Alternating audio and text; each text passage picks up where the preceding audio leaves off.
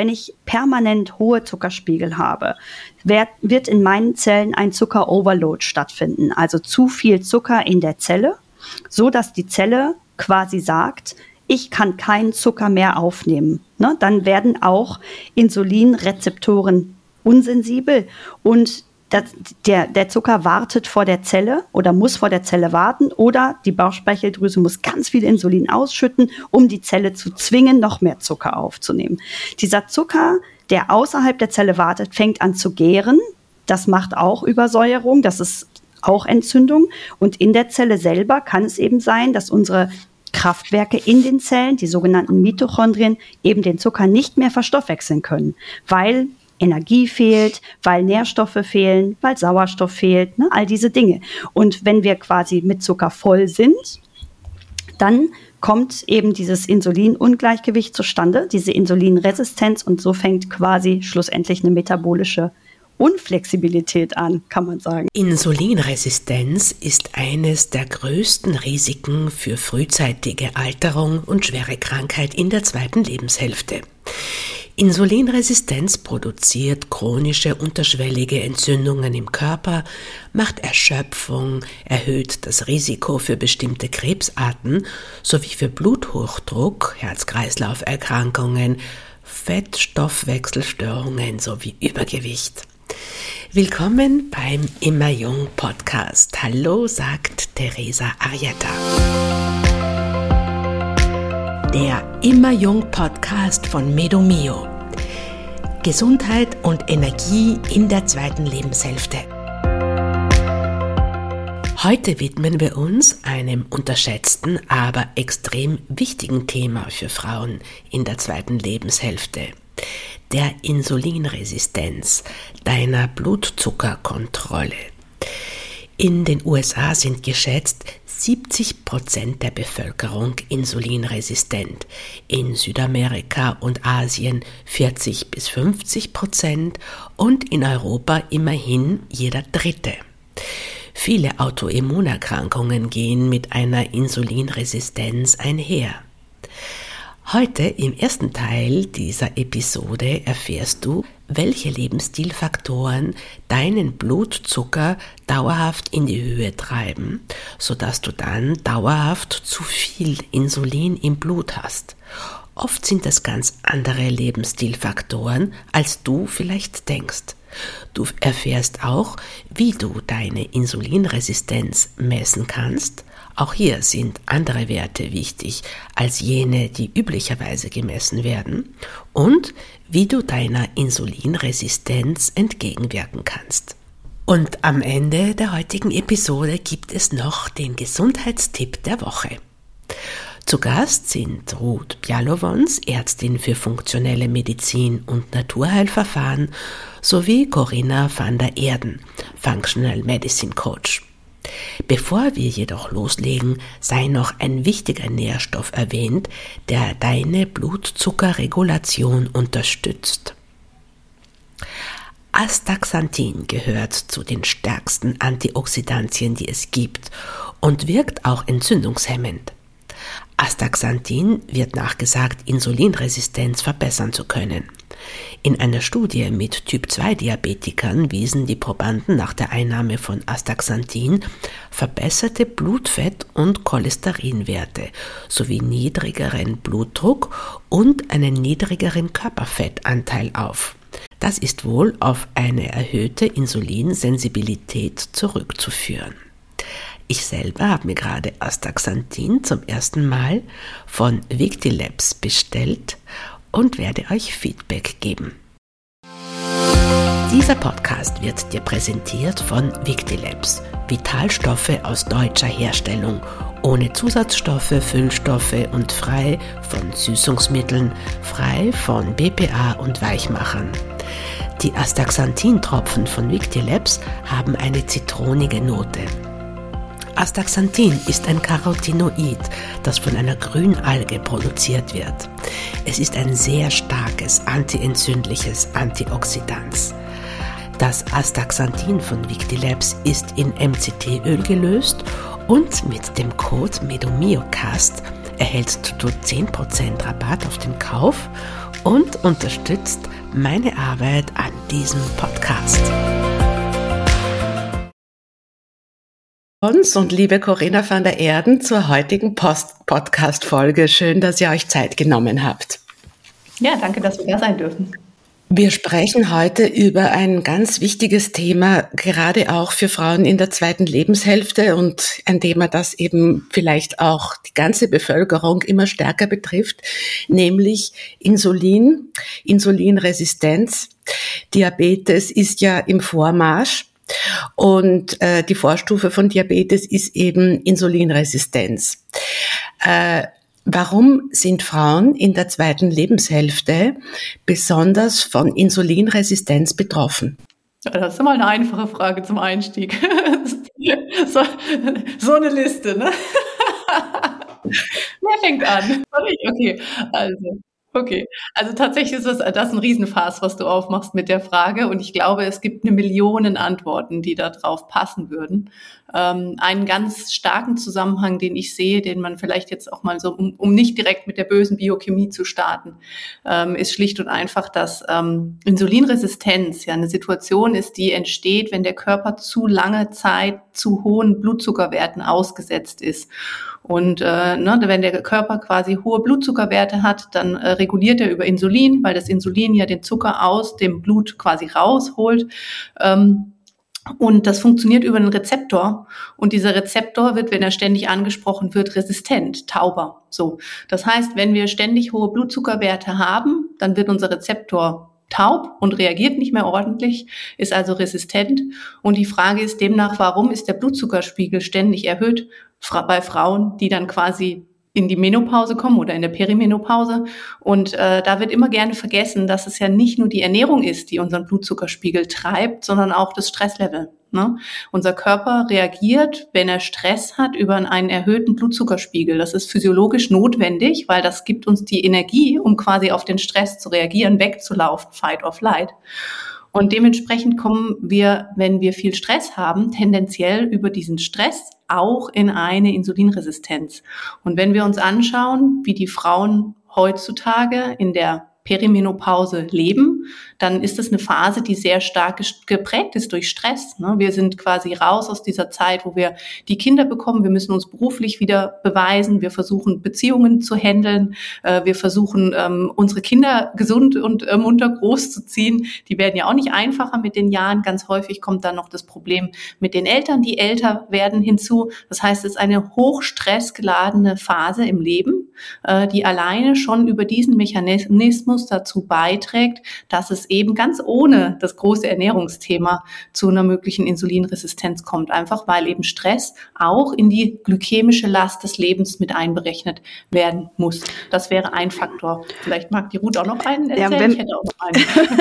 ja, und wenn wir, wenn wir jetzt noch darüber nachdenken, dass ja dann in der Perimenopause auch das hormonelle Gleichgewicht sich verändert. Also das heißt, die Hormone, jetzt nur mal ähm, Östrogen und Progesteron genommen, verändern sich. Also Progesteron wird weniger, aber Östradiol oder Östrogene werden auch weniger, dann ähm, hat das auch wieder etwas damit zu tun, dass die Blutzuckerregulation vielleicht nicht mehr ganz so optimal funktioniert.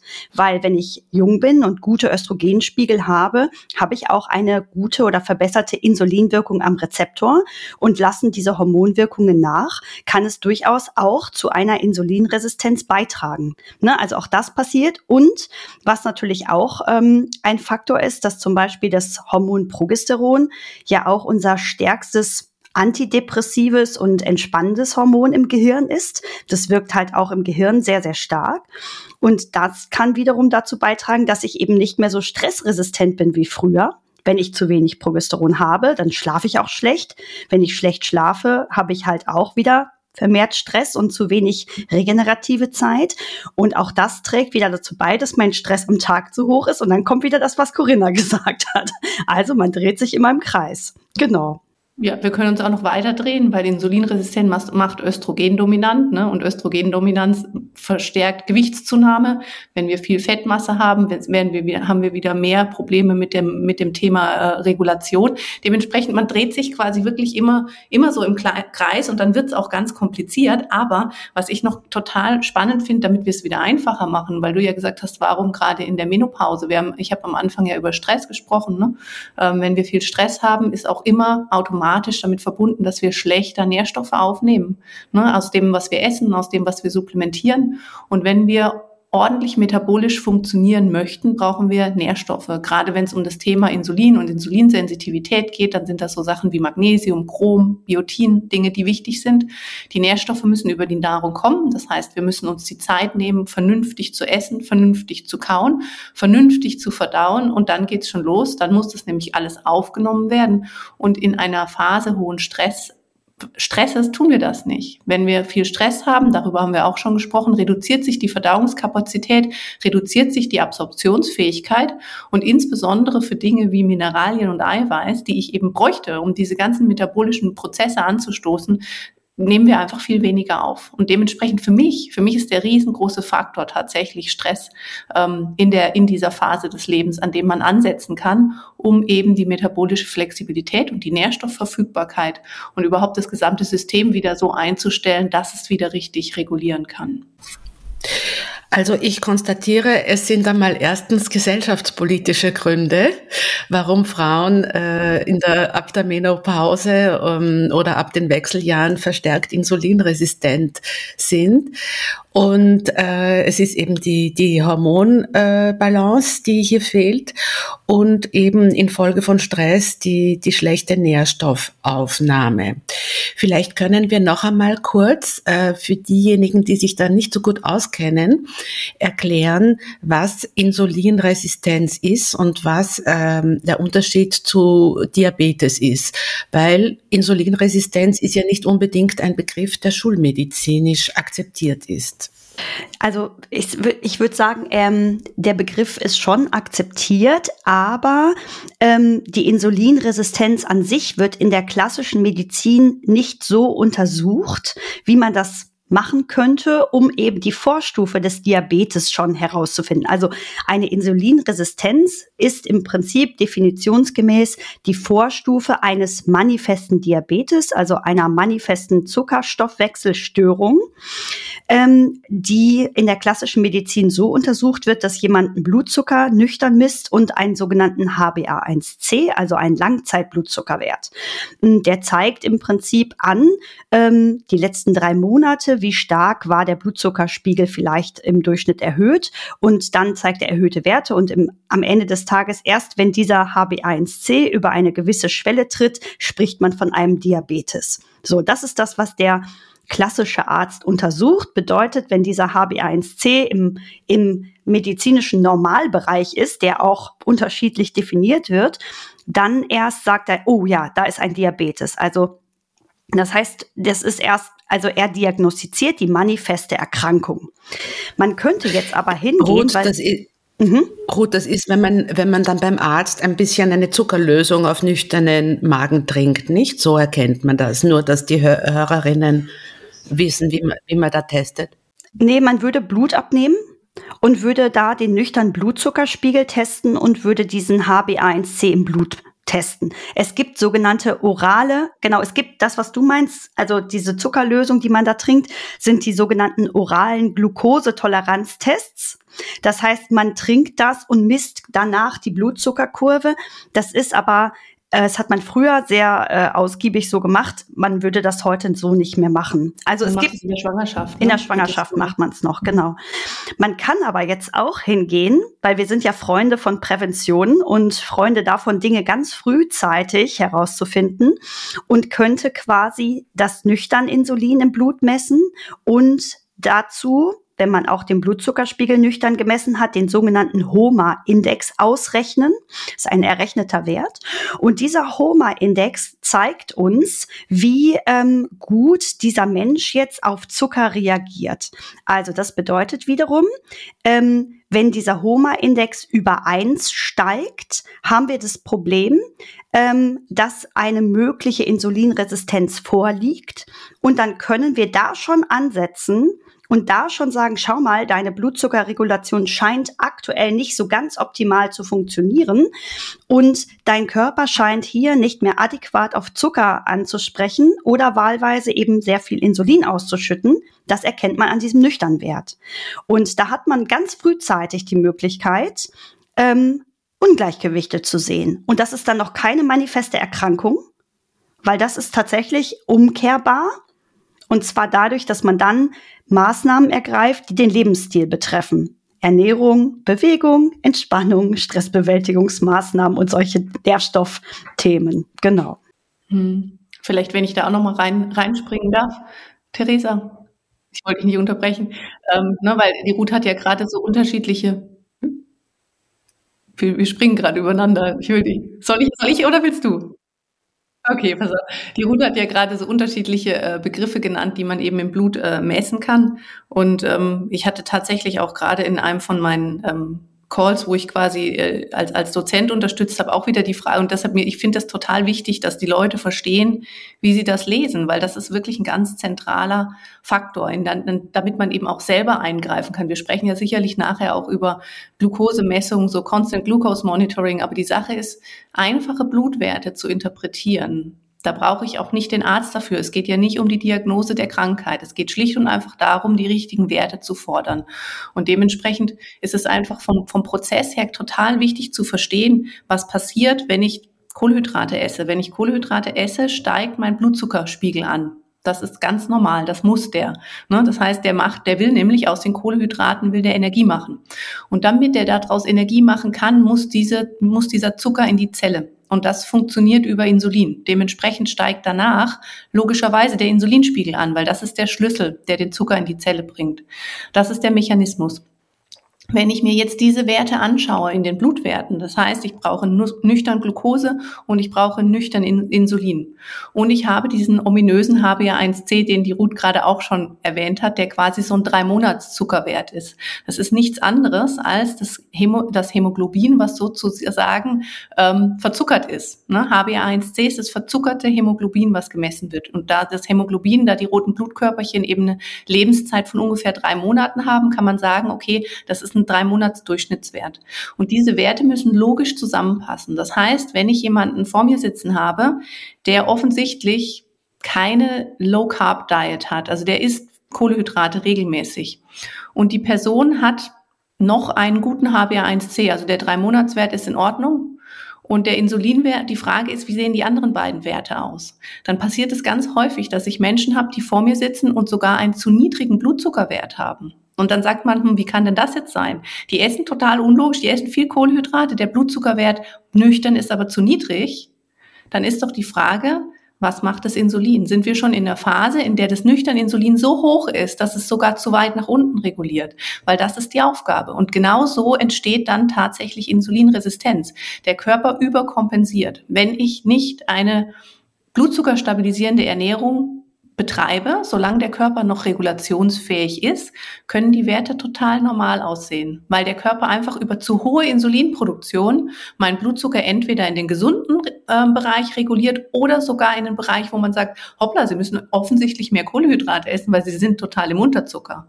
Ne? Und dementsprechend, das ist genau der Mechanismus, über den über die Zeit dann die Insulinresistenz entsteht, weil der Körper immer reguliert, immer mehr Insulin auswirft, um den Blutzucker in die gesunde Bahn zu lenken und irgendwann wird der Rezeptor taub und dann wird der Pankreas müde, dann kann das nicht mehr so weit ausschütten und dann wird man krank. Ne?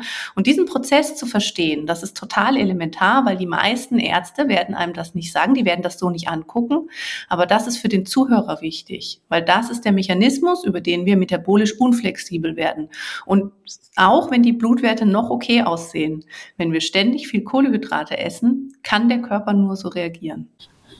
Wie kann ich dann messen, ob, äh, wenn ich, also ist es dann überhaupt messbar, dass ich schon äh, in der Insulinresistenz bin? Genau, du brauchst alle Werte. Du brauchst das nüchtern Insulin, das nüchtern, die nüchtern Glucose, den HbA1c, den Hummer-Index, das ist ja eine Relations, ne, das wird dann zusammen in Relation gesetzt und dann muss man schauen, ob der Körper noch logisch reagiert. Also wenn ich viel Kohlenhydrate esse und mein Blutzuckerspiegel ist sehr niedrig am Morgen und mein HbA1c sieht völlig normal aus, dann würde ich mir einfach mal den Insulinwert anschauen und gucken, in welchem, in welchem Rahmen der so ist. Und dann würde ich im nächsten Schritt tatsächlich mal über den Tag monitoren. Ne? Das müssen wir gleich auch mal besprechen, wie denn mein Blutzucker so reguliert, ob das so stabil ist und ob das logisch ausschaut oder ob das irgendwie hm, ja, Kurven und Knackse hat, die so nicht aussehen. Und vor allen Dingen darf man auch nicht vergessen, dass die angegebenen Werte in den klassischen Laboren durchaus Bereiche tolerieren als normal,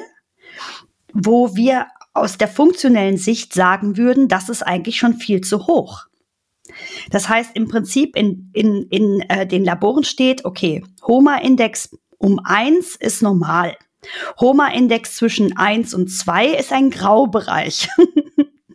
HOMA-Index über 2,5 ist eine Insulinresistenz wahrscheinlich. HOMA-Index über 5 ist ein Diabetes wahrscheinlich. So, so, das sagen die deutschen Labore.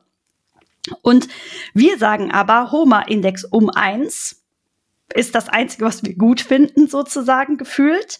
Ein Insulinwert äh, sollte so, ja, um die sechs sein, nüchtern.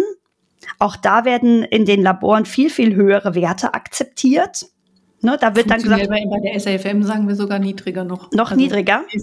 Noch gemeiner. Noch gemeiner. Also ich, ich sage immer um sechs dann ist der HOMA-Index auch um eins, dann bin ich zufrieden.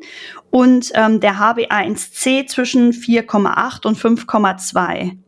Und wie viele Leute sind mit dem HbA1c dann bei 5,4, 5,5, 5,6, was eigentlich noch als gut angesehen wird? Bedeutet, wenn der Arzt jetzt nur diesen Wert nimmt und der Patient hat einen, hat einen HbA1c-Wert von 5,6, dann wird er ihm sagen, ist alles in bester Ordnung. Ja?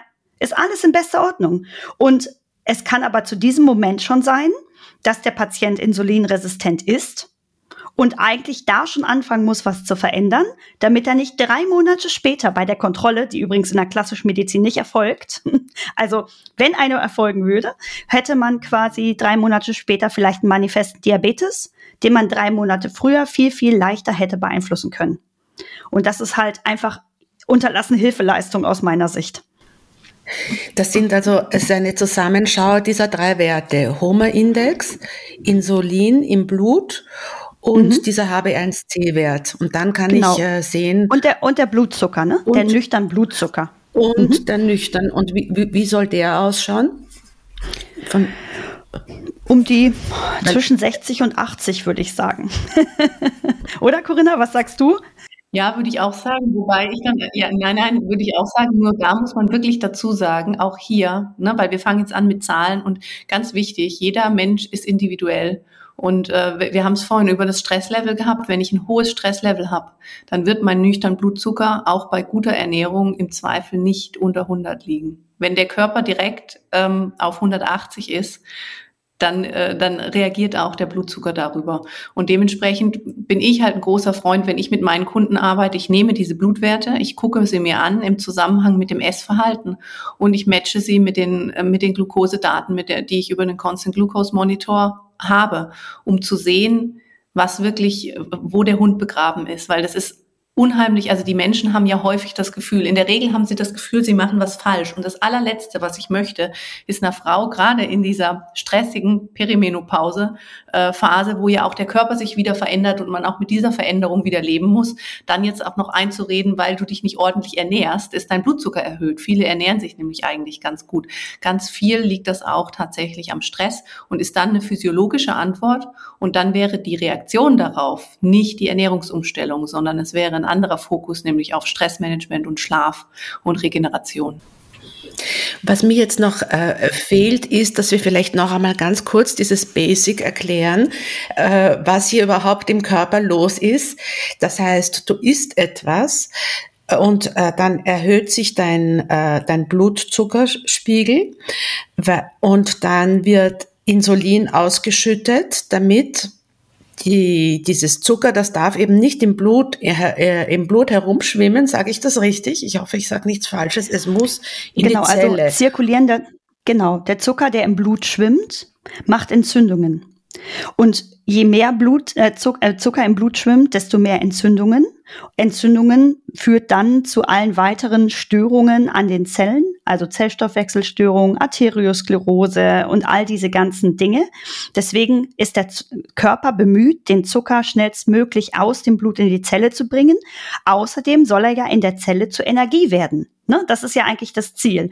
Der Körper macht eigentlich aus Zucker Energie. Zucker ist nicht schlecht in gewisser, in, in, ne, in gewissen Maßen sozusagen.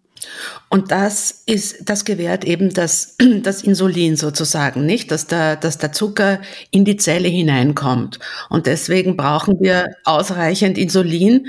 Und wenn es, dann irgendwann die, die müde Bauchspeicheldrüse nicht mehr produziert, dann äh, müssten wir es jetzt als Diabetikerinnen äh, spritzen, nicht? Sozusagen. Habe ich das jetzt vereinfacht richtig? Naja, Gott, Gott sei Dank kommt dieses Spritzen von Insulin, Gott sei Dank erst ganz zum Schluss, ähm, weil das tatsächlich, Insulin ist ja unser Masthormon oder auch Fett, äh, Fettstoffwechselhormon, also be bedeutet das äh, Fettspeicherhormon, genau, das Insulin ähm, sorgt dafür, dass Zucker in die Zelle kommt.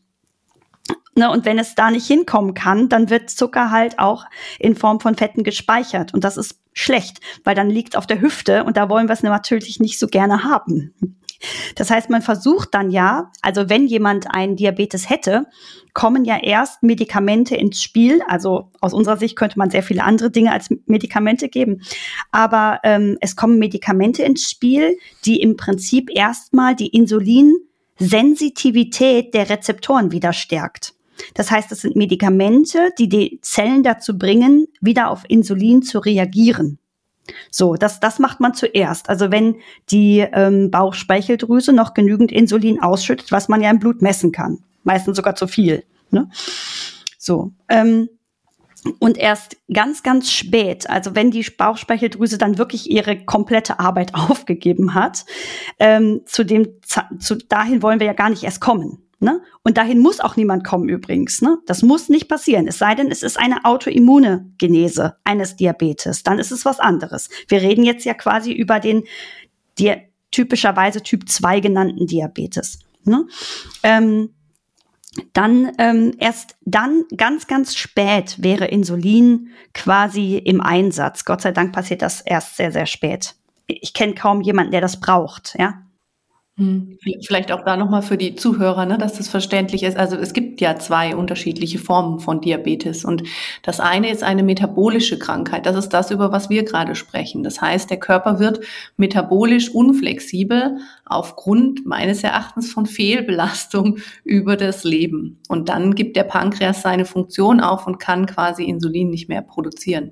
Und die andere Situation ist eine autoimmune Situation, wo quasi der Körper eigene Substanz angreift und dementsprechend aufgrund dieses Angreifens ähm, die Funktion nicht mehr erfüllt werden kann. Und dementsprechend ist eben der Diabetes Typ 1 keine metabolische Krankheit, witzigerweise im ersten Schritt. Weil wenn Diabetes 1 so behandelt wird, wie er eben behandelt wird, indem man quasi einfach nur die Nichtfunktionalität ausgleicht und nicht den Leb das Leben verändert, dann kann auch im Rahmen von einem Diabetes Typ 1 mit der Zeit eine Insulinresistenz entstehen. Wenn ich die ganze Zeit weiter esse mit einem Diabetes Typ 1, zuckerhaltig, kohlenhydrathaltig und immer über Insulin ausgleiche und ständig künstlich über die externe Quelle erhöhte Insulinlevel hat, wird der Körper genauso insulinresistent und kann über die Zeit genauso noch einen Diabetes Typ 2 entwickeln. Deshalb auch da, ne? Lebensstilveränderung super, super wichtig. Und das Bewusstsein über diesen Mechanismus ist absolut zentral, weil das ist der, der Schlüssel und Drehpunkt im Grunde für alles meines Erachtens, was wir heute sehen. Metabolische, fe fehlende metabolische Flexibilität ist eine der Hauptursachen für alle Krankheiten, die wir da draußen sehen. Genau, weil es nämlich Entzündungen macht. Und Entzündungen führen zu allen, allen weiteren Dingen, die wir nicht haben wollen. Also Dann erklärt bitte noch einmal, was ist metabolische Flexibilität und wie kann ich meine äh, metabolische Flexibilität erhöhen? Also im Prinzip bedeutet metabolische Flexibilität schlussendlich, dass alle Prozesse im Körper optimal miteinander arbeiten und dass wir auf die Nahrung, die wir essen, adäquat reagieren können mit einem guten Stoffwechsel. Also das heißt, wenn ich jetzt was Kohlenhydrathaltiges esse, schießt mein Blutzuckerspiegel in die Höhe, das Insulin wird ausgeschüttet, es nimmt äh, den Zucker in die Zelle auf oder hilft dabei und die Zelle kann daraus Energie machen. So, das wäre der Optimalfall. Alle Hormone spielen im Einklang miteinander. Ich bin wahrscheinlich agil, schlank, äh, ich fühle mich energetisch total fit, ich schlafe gut. Ne, alles läuft in einem guten Einklang. So. Und wenn sich daran Dinge ändern, egal auf welcher Ebene, und unser Stoffwechsel nicht mehr richtig läuft, also zum Beispiel, wenn ich permanent hohe Zuckerspiegel habe, wird, wird in meinen Zellen ein Zucker-Overload stattfinden, also zu viel Zucker in der Zelle, so dass die Zelle quasi sagt, ich kann keinen Zucker mehr aufnehmen. Ne? Dann werden auch Insulinrezeptoren unsensibel und das, der, der Zucker wartet vor der Zelle oder muss vor der Zelle warten oder die Bauchspeicheldrüse muss ganz viel Insulin ausschütten, um die Zelle zu zwingen, noch mehr Zucker aufzunehmen. Dieser Zucker, der außerhalb der Zelle wartet, fängt an zu gären. Das macht auch Übersäuerung, das ist auch Entzündung. Und in der Zelle selber kann es eben sein, dass unsere Kraftwerke in den Zellen, die sogenannten Mitochondrien, eben den Zucker nicht mehr verstoffwechseln können, weil Energie fehlt, weil Nährstoffe fehlen, weil Sauerstoff fehlt, ne, all diese Dinge. Und wenn wir quasi mit Zucker voll sind, dann kommt eben dieses Insulinungleichgewicht zustande, diese Insulinresistenz und so fängt quasi schlussendlich eine metabolische Unflexibilität an, kann man sagen. Und was der Körper halt auch noch macht, ne, ist, dass er quasi den Zucker, ähm, also alle Speicherformen, die wir im Körper haben, ist ja im Endeffekt Fett. Ne? Und der Körper fängt dann an, und deshalb muss man eigentlich, wenn man die Blutwerte anguckt, auch noch die Triglyceride mit reinnehmen. Der fängt dann an, Triglyceride zu bilden, der fängt dann an, Fett zu speichern und der fängt dann an, insbesondere in den metabolischen Organen, ne, Fett zu speichern. Und dann kommt es eben zu so Sachen wie einer Fettleber, aber auch zu einem verfetteten Pankreas, also Organfett, was sich dann bildet bildet auf aufgrund der hohen Zuckerlast. Und was eben ganz gemein ist, wenn wir von metabolischer Flexibilität sprechen, ist, dass der Körper in Phasen von hohen Blutzuckerwerten schlicht und einfach andere Quellen, nämlich das, vornehmlich das Fett, auch nicht mehr als Quelle für dann für die Energiegewinnung nutzen kann. Das heißt, hohe Blutzuckerwerte verhindern, dass wir dass wir Energie aus Fetten gewinnen können. Ne? Das ist dann dieser der Bereich der Beta-Oxidation, die dann quasi unterdrückt wird.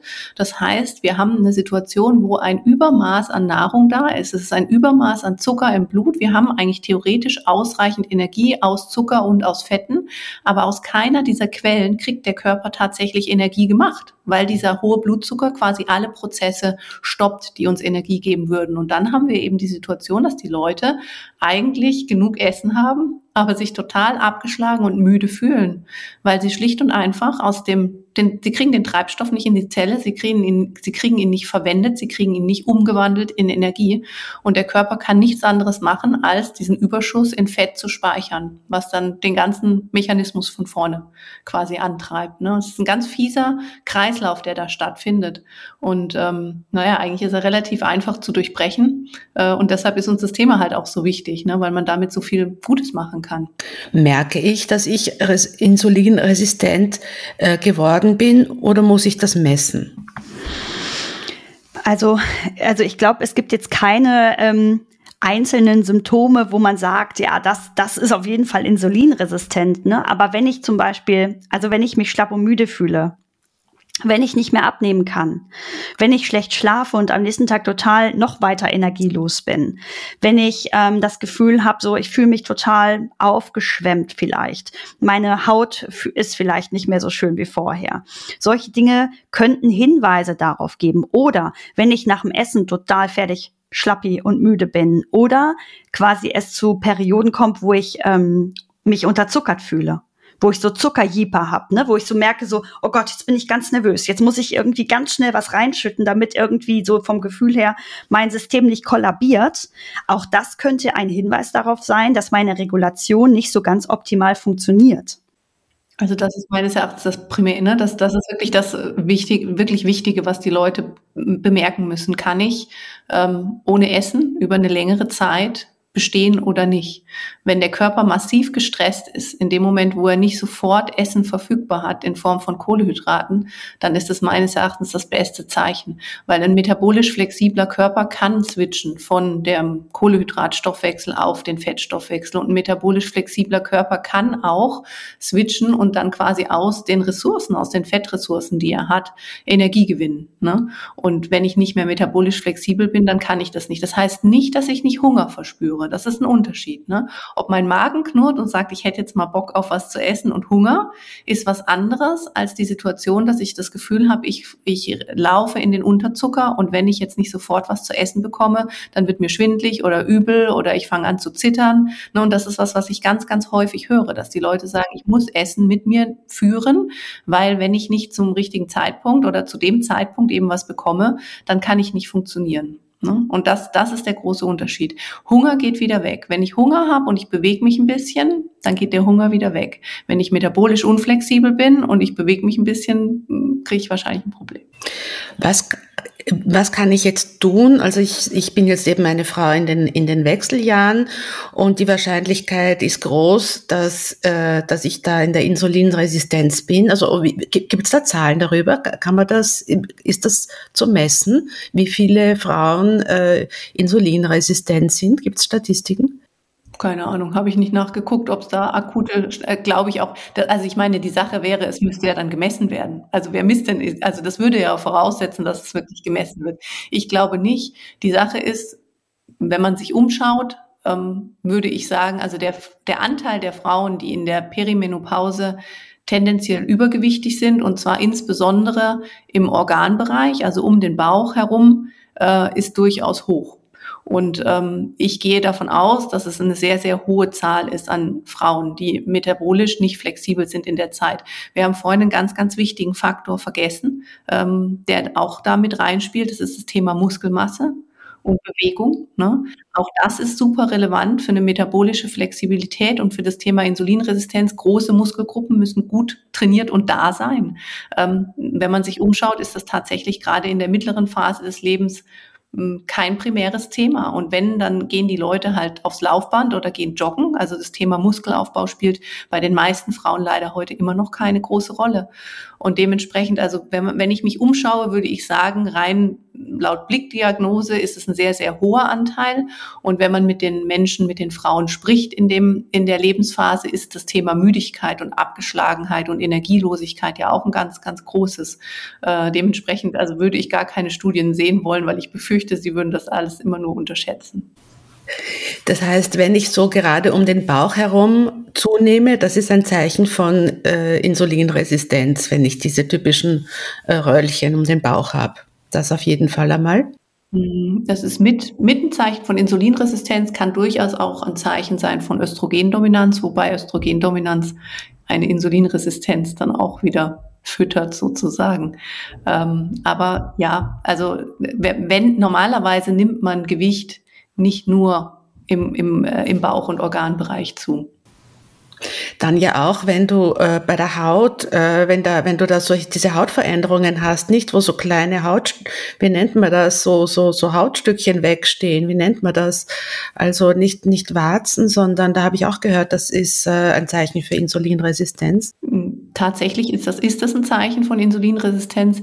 Äh, auch alles, was mit äh, mit Endometriose zu tun hat oder grundsätzlich alles, was an Wachstum äh, stattfindet, ähm, weil es einfach ein, ähm, ein anaboles Hormon ist und ein wachstumsförderndes Hormon. Insulin macht Wachstum und dementsprechend ist alles, was so vor sich hin wächst, was nicht wachsen soll, äh, kann durchaus mit einer Insulinresistenz oder erhöhten Insulinwerten äh, zu tun haben und dementsprechend ähm, ja, ich finde, man kann da jetzt immer ganz esoterisch werden und sagen, was könnte alles. Meines Erachtens muss man sich sein Leben anschauen, schauen, wie esse ich, esse ich ähm, stabil, esse ich viel Fett, esse ich viel Eiweiß ähm, oder esse ich halt hauptsächlich Kohlenhydrate. Und wenn ich sehr viel Kohlenhydrate esse, dann ist die Wahrscheinlichkeit, dass mein Körper schlicht und einfach primär Kohlehydrate verstoffwechseln muss, ja sehr, sehr groß. Und das kann er nur über diesen Mechanismus. Und ob ich dann schon voll insulinresistent bin oder schlicht und einfach nicht optimal metabolisch flexibel, ähm, ja, stellt, würde ich dann zur Diskussion äh, stellen. Aber wenn ich mich einfach unfit fühle und mein Gewicht nicht optimal ist, dann wäre das der erste Ansatzpunkt, den ich, den ich angehen würde. Und ich denke auch ganz, äh, ganz wichtig ist nochmal das, was Corinna gerade gesagt hat mit dem Sport. Ne? Also ähm, mein liebstes Beispiel ist immer, wenn ich dann meinen Patientinnen sage, sie, also es wäre gut, sie würden sich jetzt beim Sport auch mal fordern. Also klar, wenn ich total erschöpft bin, dann müssen wir das immer in, äh, auf eine Basis setzen. Wenn ich total erschöpft bin, ist natürlich super erschöpfender Sport nicht produktiv. Ja, also wir sollten uns nicht noch mehr erschöpfen als das. Und dann ist vielleicht erstmal moderate Bewegung, erstmal wieder reinkommen in das ganze Thema super wichtig.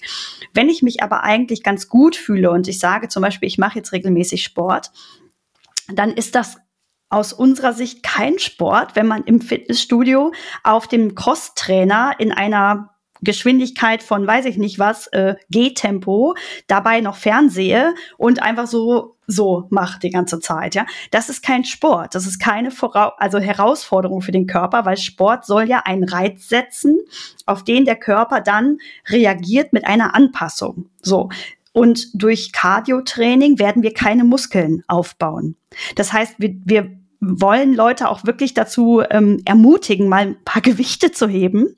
Das ist für Frauen total wichtig, auch für die spätere Entwicklung einer Osteoporose, also entgegen natürlich dieser Entwicklung, ähm, brauchen wir starke und gute Muskeln. Und man sollte da keine Angst haben. Wenn ich jetzt mal ein paar Kettlebells stemme, sehe ich nicht gleich aus wie Arnold Schwarzenegger und werde so ein, äh, ein Muskeltier.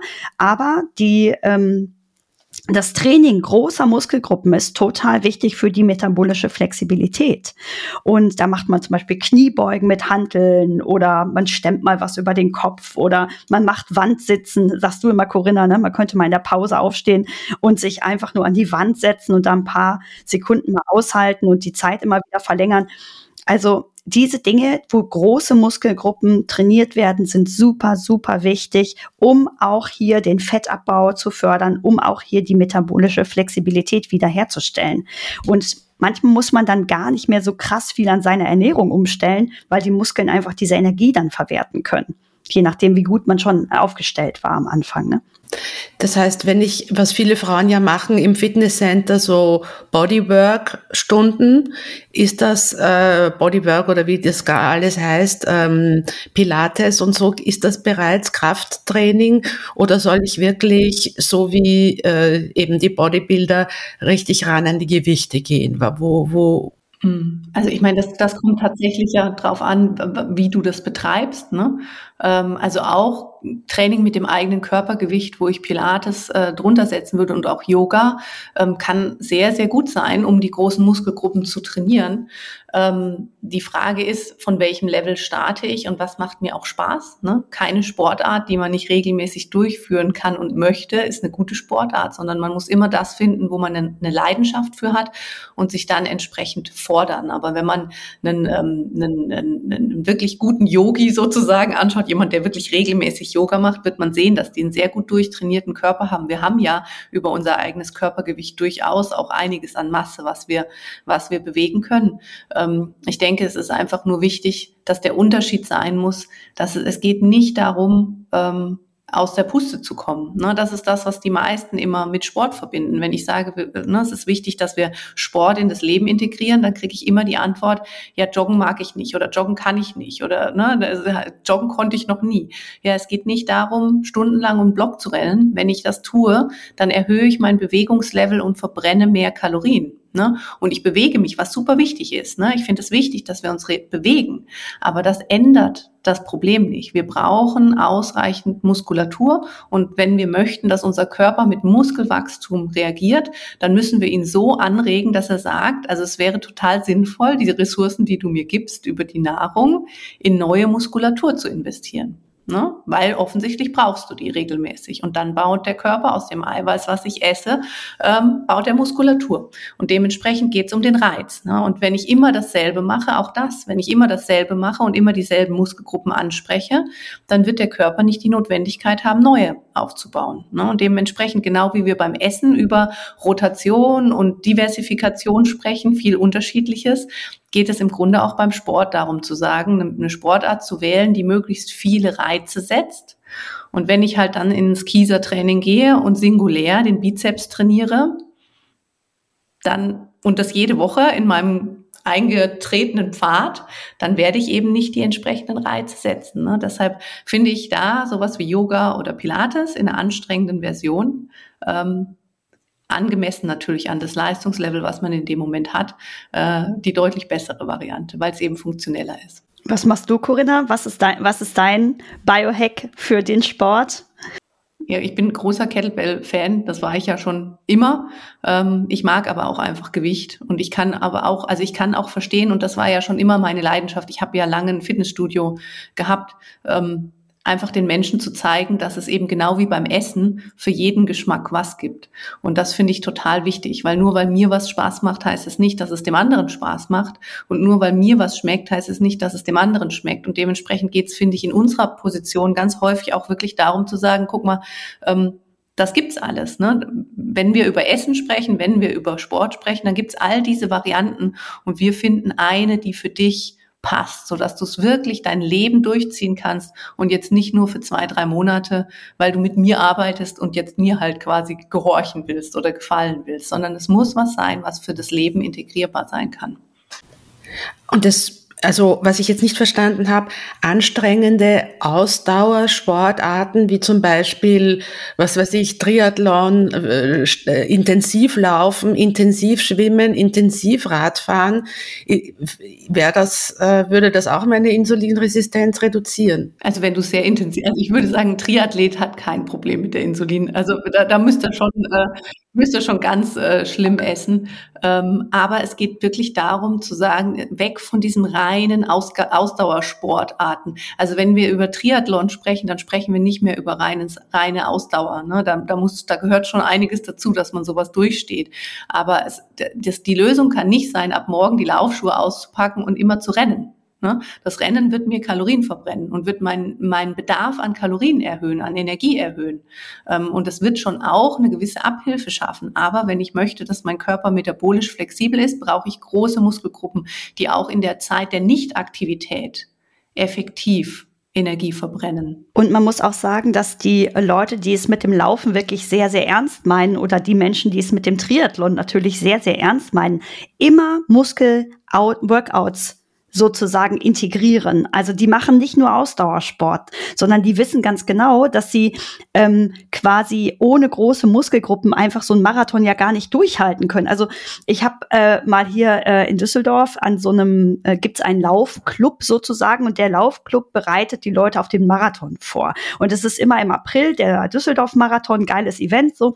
Und ähm, der äh, Trainer dort ist ein Typ, der hat Oberschenkel, dat, die sind nicht von dieser Welt. Ja, also und er sagt wirklich unglaublich. Und er sagt ganz klar, also das Laufen, was wir hier trainieren, ist der kleinste Anteil von dem, was wir tun, weil deine Muskeln müssen dich ja die 42,5 äh, knapp ähm, Kilometer tragen können. Ja, die Ausdauer, die kriegst du hin, das ist kein Problem, die trainieren wir auf.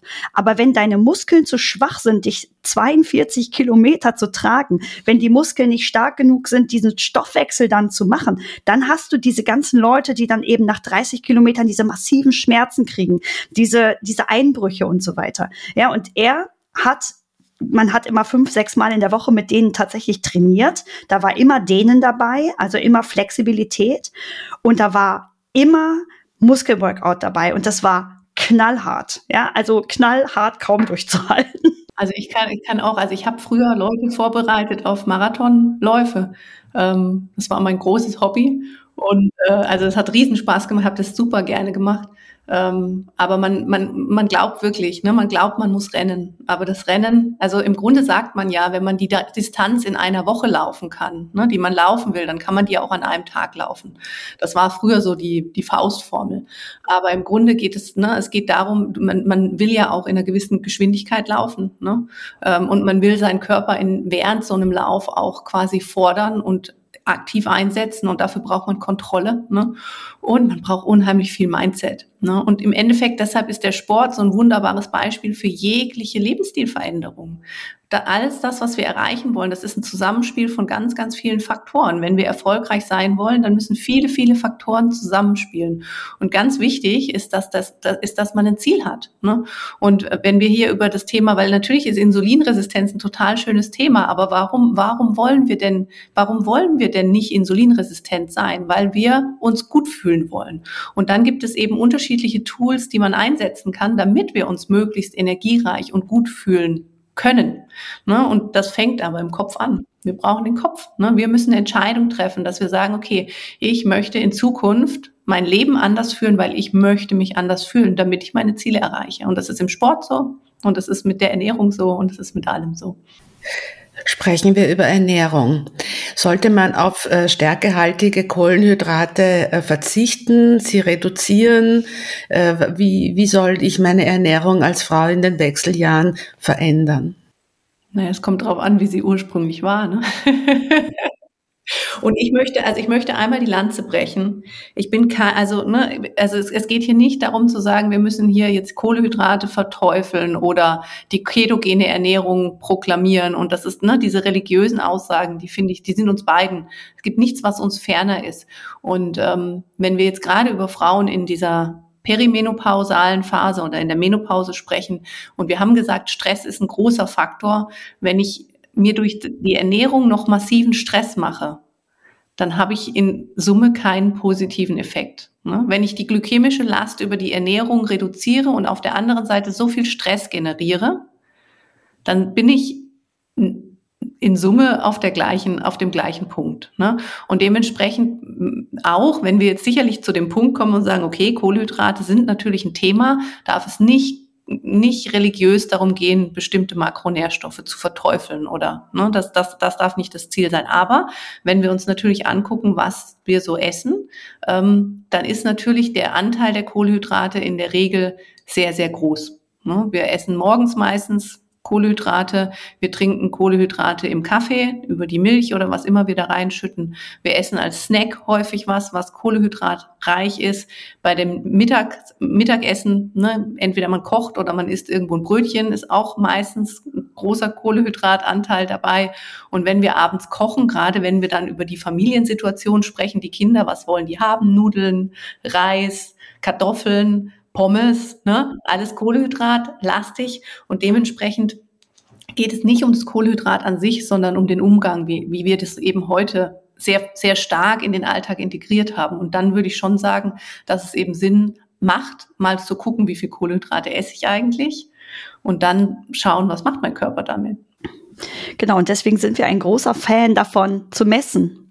Wenn wir, wenn wir messen können, dann können wir herausfinden, was führt denn bei uns persönlich, weil es ist immer individuell unterschiedlich, zu einem zum Beispiel massiven Blutzuckeranstieg und was eben nicht. Zum Beispiel, also ein gutes Beispiel, wenn ich, ähm, wenn wir äh, Kunden, Kundinnen oder Patientinnen betreuen, dann kommen die manchmal ganz stolz und sagen, ich habe jetzt mein Frühstück umgestellt, ich esse jetzt nur noch Porridge.